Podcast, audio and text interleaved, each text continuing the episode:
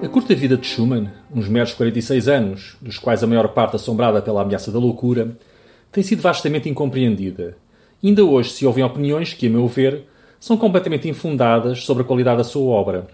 Uma dessas opiniões é relativa às obras escritas nos últimos anos de vida, em particular as do fértil período entre 1850 e 1854, ano em que Schumann tenta pôr cobra à vida atirando-se ao reno. Um vasto historial de problemas mentais assombrava o músico.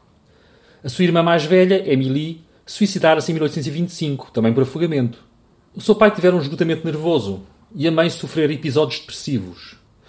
Um dos filhos do casal Schumann passou 31 anos num asilo e um dos netos, Félix, que vivia em Nova York como caixeiro viajante a vender lingerie feminina, destino inglório para alguém de tão ilustre ascendência, suicidar-se-á também em 1941, na garagem do seu prédio. Não admira, pois, que a musicologia dê demasiada importância a este contexto para classificar a música de acordo com a ideia de que estes estados mentais influenciam de alguma forma a criatividade. Neste caso, negando a qualidade das obras escritas durante o período mais instável da vida do compositor. Quanto a mim, nada de mais errado. Em primeiro lugar, porque, se não soubermos da doença de Schumann, dificilmente relacionaremos essas obras com algum tipo de desordem mental.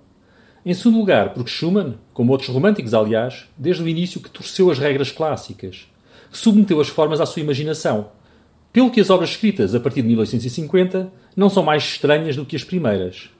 São, sim, reflexo de uma vida artística sempre a evoluir estilisticamente e sempre atento ao trabalho dos outros, como demonstra o entusiasmo de Schumann quer por Chopin, quer por Brahms. O concerto para violoncelo, acusado de excentricidade apenas porque os seus três andamentos são tocados de forma continuada, sem pausas, e porque não é uma obra de virtuosidade e exibição, sendo a cadência do terceiro andamento escrita e acompanhada, é um dos maiores concertos românticos para o instrumento, a par com os concertos de Dvorak, Saint-Saëns e Elgar. Nada nele é desequilibrado, mal calculado ou estranho, a não ser que consideremos estranha a criatividade formal que Schumann e muitos outros românticos, como referi, sempre procuraram. Aliás, uma das coisas que define precisamente o romantismo é essa individualidade crescente na abordagem das linguagens artísticas, algo que na música começa verdadeiramente com Beethoven e Schubert. Porém, o destino deste concerto ficará desde logo selado pelo facto de Schumann, que, como Wagner detestava os aplausos entre andamentos, ainda comuns na época, ter escolhido uma forma contínua, embora mantendo os três andamentos da praxe no seu devido lugar, e por negar ao solista a exibição que era esperada na época, mesmo num instrumento que, pelo seu timbre e qualidade sonora, era ainda assim menos propenso a tais arroubos de virtuosidade que o violino Paganini. Só um à parte. Schumann não estava sozinho nessa busca por uma escrita solística mais interiorizada e menos exibicionista. A obra Haroldo em Itália, de Berlioz, espécie de sinfonia concertante para viola e orquestra, encomendada ou sugerida por Paganini em 1834, Paganini, que também era um excelente violotista, foi por este renegada precisamente pela mesma razão. Não conter dificuldades de maior e pirotecnia suficiente para que o solista pudesse brilhar. Da mesma forma, o concerto para violoncelo de Schumann, por exigente que seja para o solista, nunca o é de forma gratuita, ou para demonstrar proezas de velocidade ou outras. A exigência está na extrema concentração e lirismo de uma música extremamente inspirada. Aliás, com o concerto para piano, o melhor concerto que Schumann escreveu, e também como este em Lá menor. É também curioso que, em ambas as peças, o título original não fosse concerto, concert, mas Concertstück, ou seja, peça de concerto, designação que se encontra nesta época para obras concertantes de forma mais livre, o que demonstra a vontade já antiga de Schumann de escapar à rigidez das formas tradicionais. O concerto para violoncelo foi muito rapidamente terminado, em apenas duas semanas. Prazo incrível, dada a qualidade e sofisticação da obra, que, sem ser das mais longas, apenas 23, 24 minutos, ainda assim teria exigido a qualquer outro compositor meses de trabalho. Como referi, vários fatores impediram que a obra fosse estreada ainda em vida de Schumann, tendo sido apenas em 1860, quatro anos após a sua morte. O primeiro andamento inicia-se com um dos mais belos temas escritos para o violoncelo, tema que irá fertilizar toda a obra.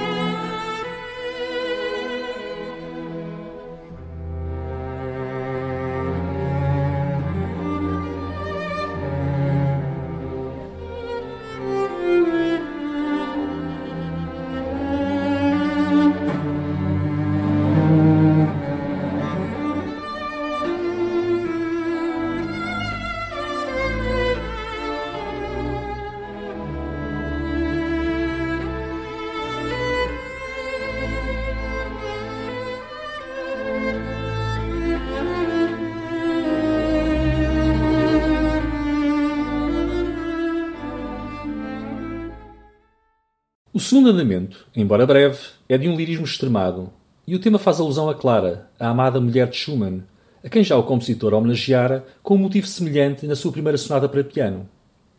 Um pormenor curioso deste andamento é o dueto que o violoncelo solista executa com o primeiro violoncelo da orquestra, ampliando com o mesmo timbre a voz principal. Alguns comentadores analisam este dueto, dada a alusão a Clara no tema do andamento, como se de uma conversa íntima entre o compositor e a sua amada esposa se tratasse. Enfim, seja qual for a explicação, o lirismo desta passagem é ímpar, mesmo na obra de Schumann.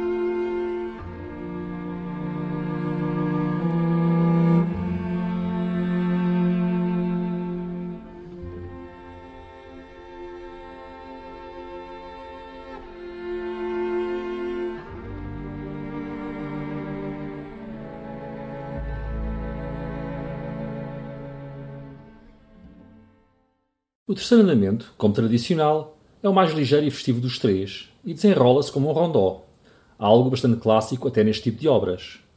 Os tímpanos, até aí poupados, aparecem pela primeira vez e ajudam ao ambiente mais extrovertido deste andamento, que possui um certo tom de marcha. Perto do fim, uma cadência acompanhada, algo inédito no tempo de Schumann, faz a sua aparição. Porém, mesmo considerando estas pequenas liberdades formais a ligação entre os três andamentos, a recusa na virtuosidade pura e a cadência acompanhada, este concerto deixa-nos a sensação de uma obra inspirada e perfeitamente equilibrada, que hoje já não causa nenhum tipo de perplexidade, antes pelo contrário.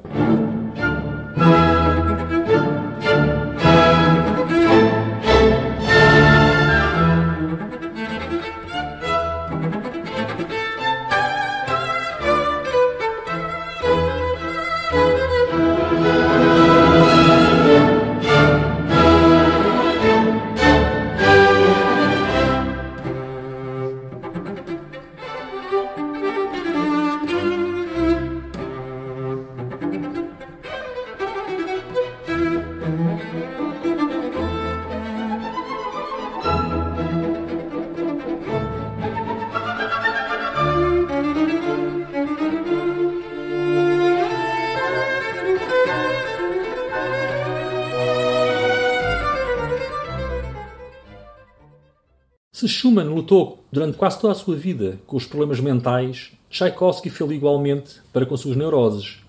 Menos graves do que as de Schumann, mas ainda assim graves o suficiente para lhe trazerem grandes problemas e inseguranças durante toda a sua vida criativa.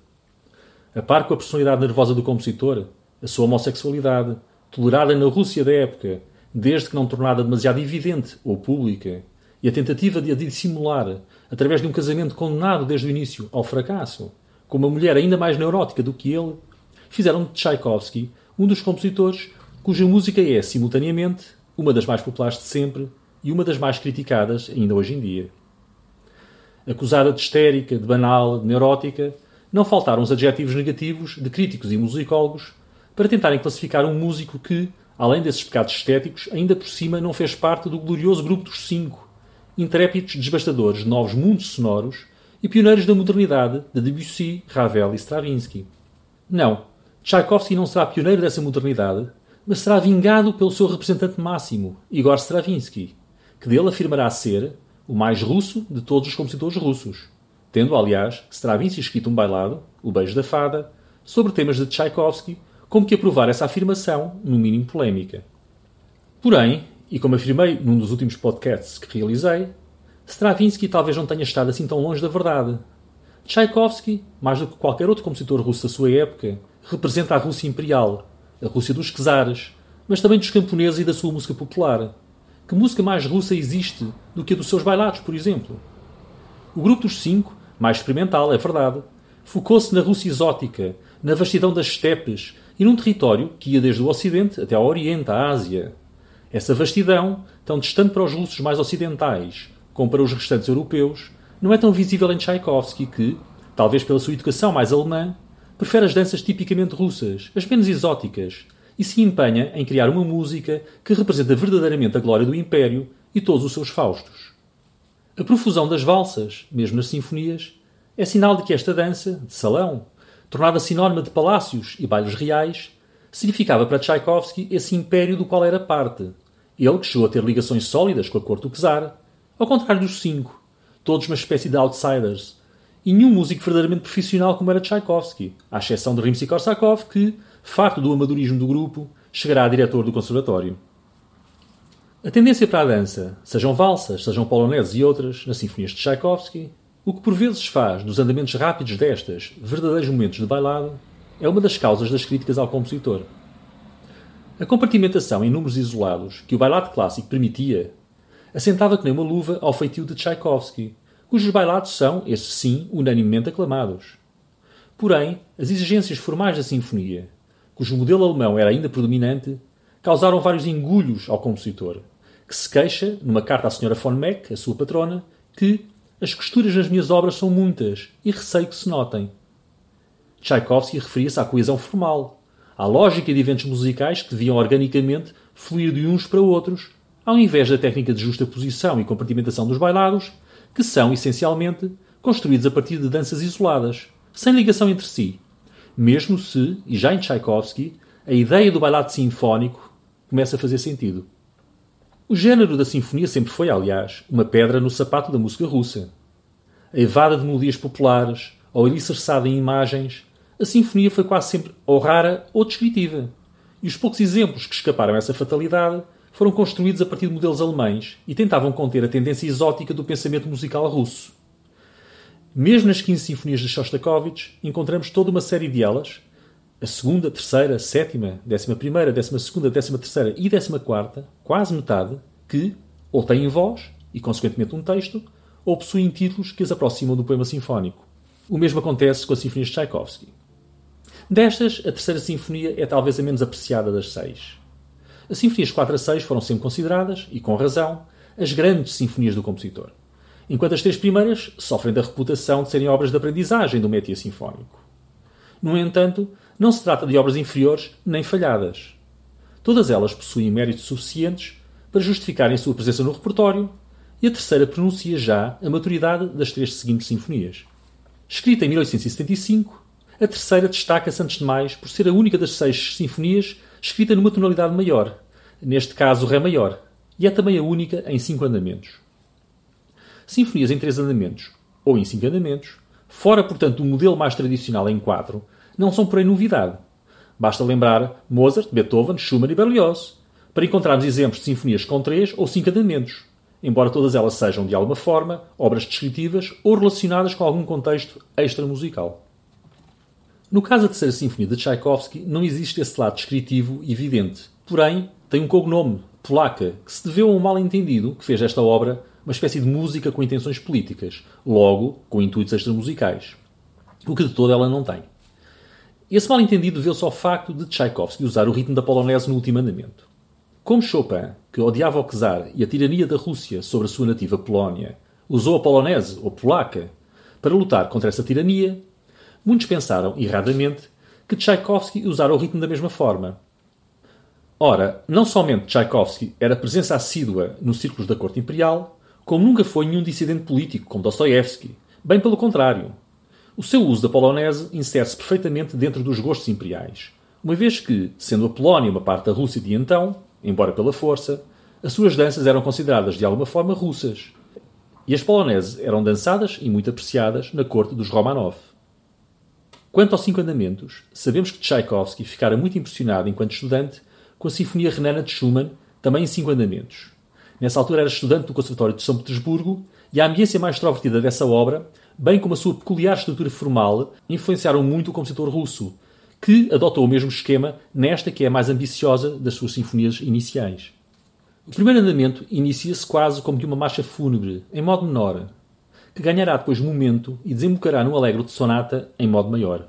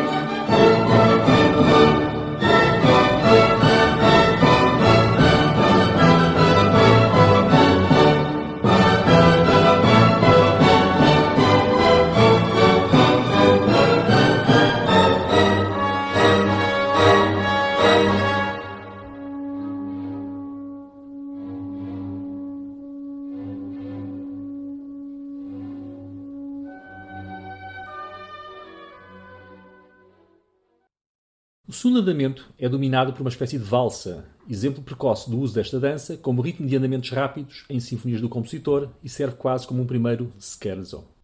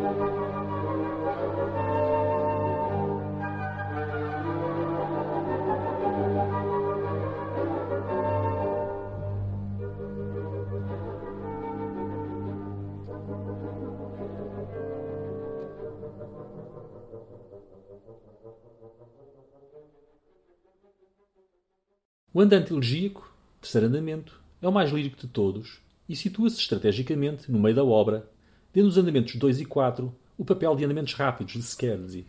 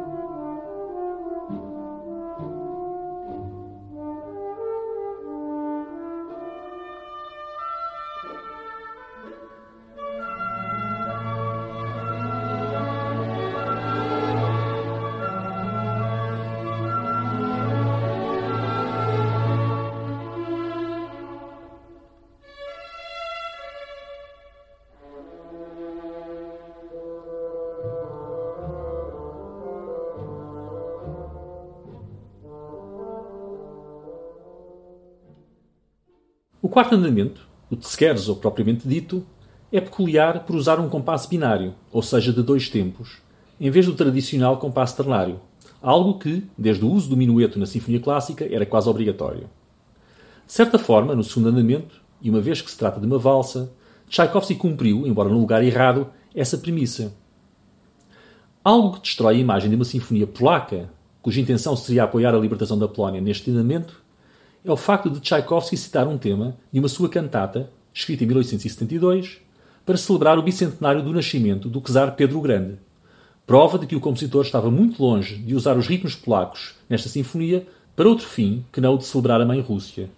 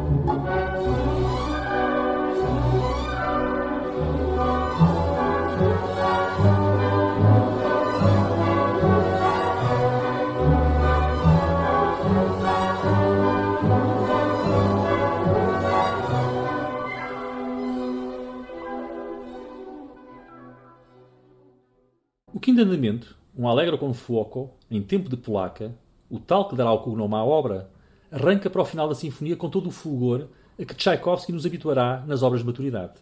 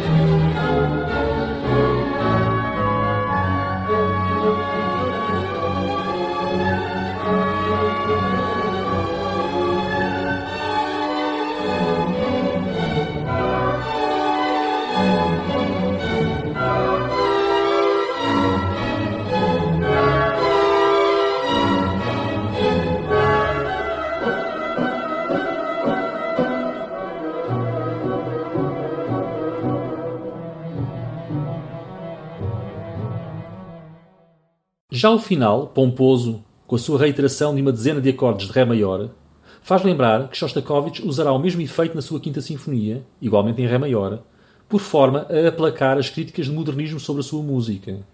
Para o efeito, Shostakovich irá socorrer-se de Tchaikovsky, já na altura o grande modelo da música soviética. Ironia interessante, se pensarmos que Tchaikovsky já era, não obstante as críticas, o grande modelo da música czarista.